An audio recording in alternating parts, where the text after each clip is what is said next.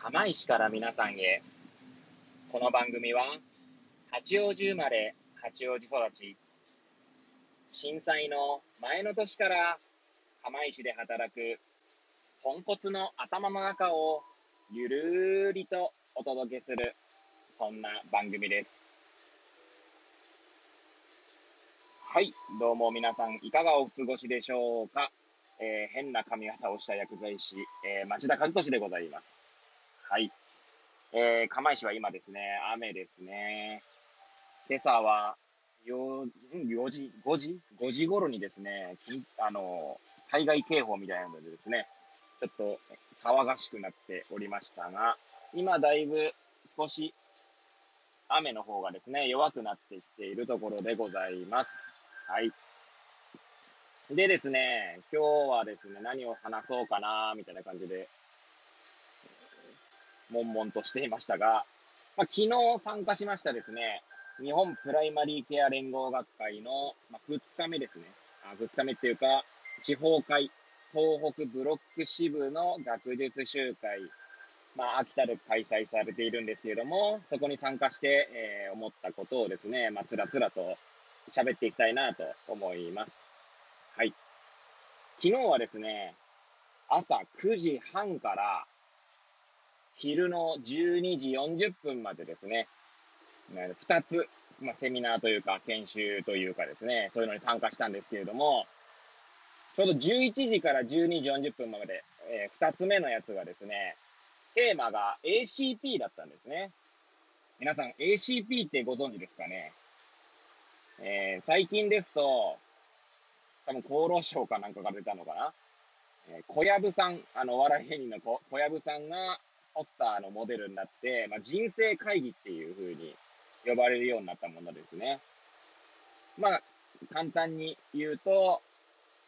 まあ、生きてる中でですね、まあ、例えばこう、救急搬送されたりとか、あとは、こう、在宅医療の現場で何かこう、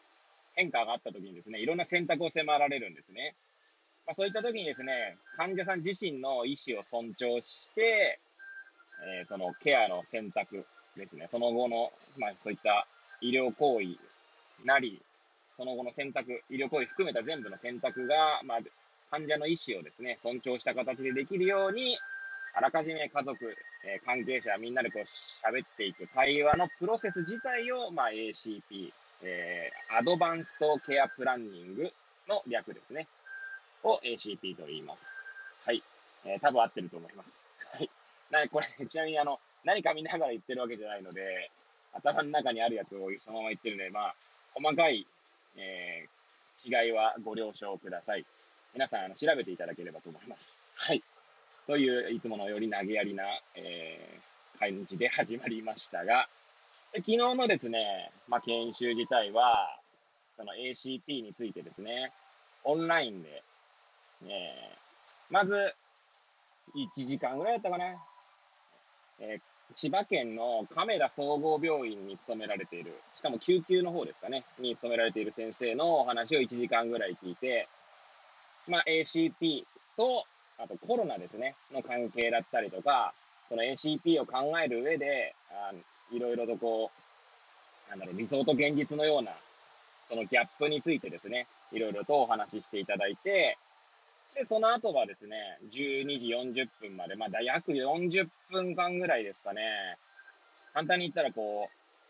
う、オンラインで参加してる人も含めて、いろいろ話をしていくっていう、まあ、カフェ、カフェ形式みたいな感じと思ってもらった方がいいかもしれないですね。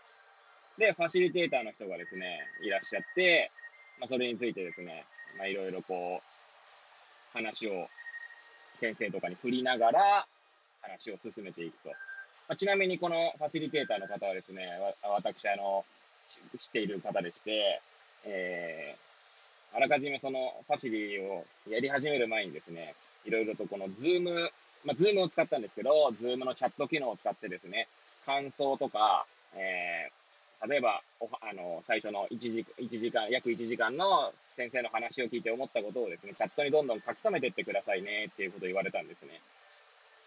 なんで、まあ私はですね、まあそう言われたので、そう言われたのでって言い方が変ですけども、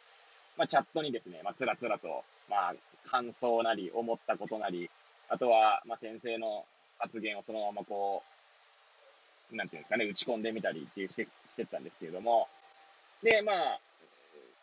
その、ファシリ、始まったとき、ファシリとしてですね、まあ、その、最後の40分が始まったときは、そのチャットに書かれたことをですね、こう、なんだろう、発端にして話を展開していくという感じでやられてたので、まあ、ほとんどですね、私が書いたことがですね、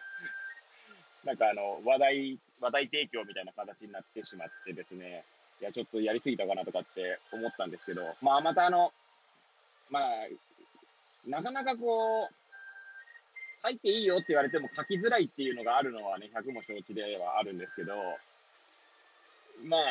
そうですね。私自身はそんなよ、その、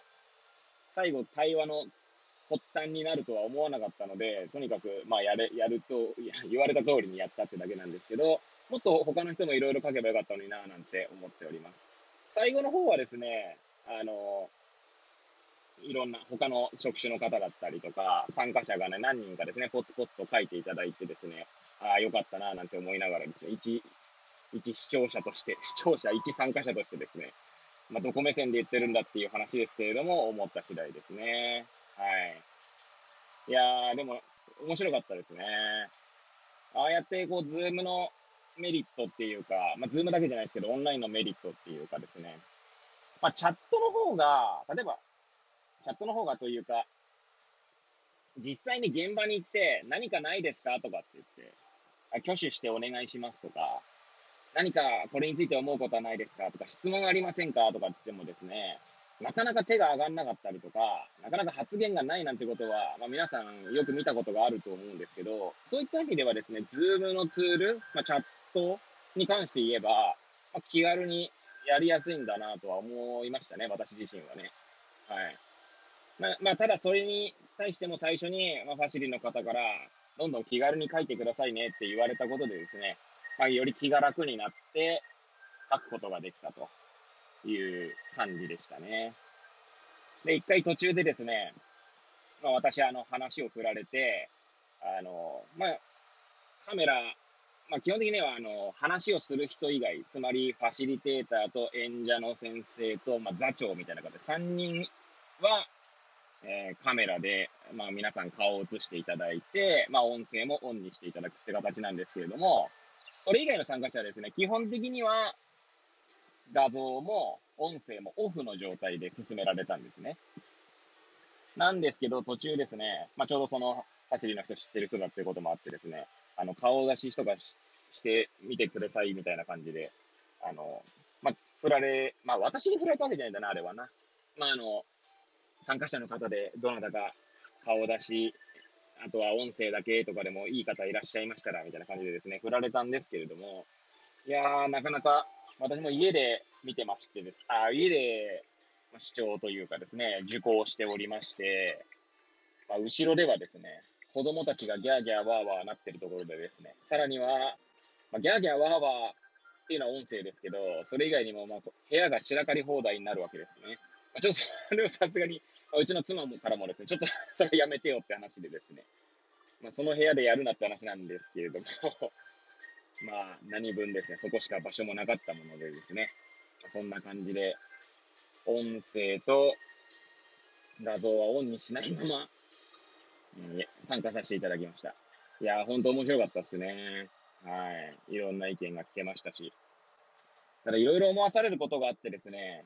まあ、そんなことは語ってる間にもうあと残り3分ぐらいなんですけども、まあ、例えばよくある話で、本人のが認知症とかになった場合に、じゃあ誰がその本人の意思をこう尊重できるんだってなった場合にはですね、まあ大体家族とかが、家族とかからお話を聞いたりとか、その人の人物像とかをこう把握しながら、まあお医者さんだったりが、まあその、ケアをですね、選択していくことになるんですけど、で、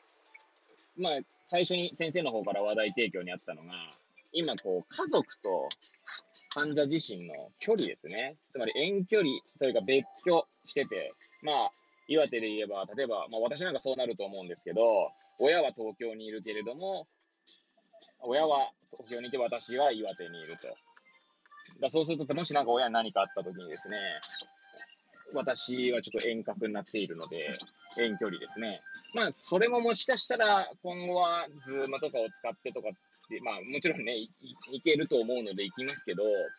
まあ、どうしても行けないとかですね、それこそまあ、今回のコロナみたいな感じで移動も制限されてたらとかってなった場合には、まあ、ズームとかを使うとかってことも、多分可能性としてはあるわけですよね。そうなった時にですね、まあ、どうするんだっていう話が出てくるかと思います。で、そこで、その距離、距離っていうのはその身体的な、時間的な距離だけじゃなくって、心理的な距離っていうんですかね。家族と、あの家族、家族間であまりこう、まあ、仲良くないという感じというかですね、例えば極端な話、よくある話で、息子さんは全然、息子さん、娘さんは全く親に興味がないみたいなことも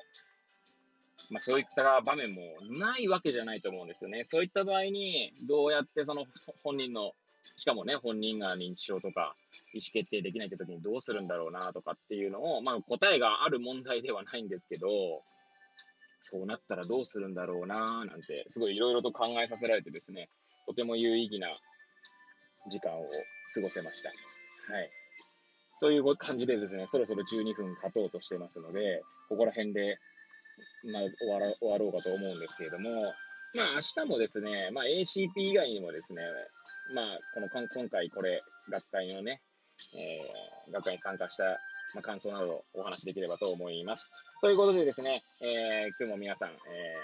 ー、良い一日をお過ごしいただければと思います。それではまた。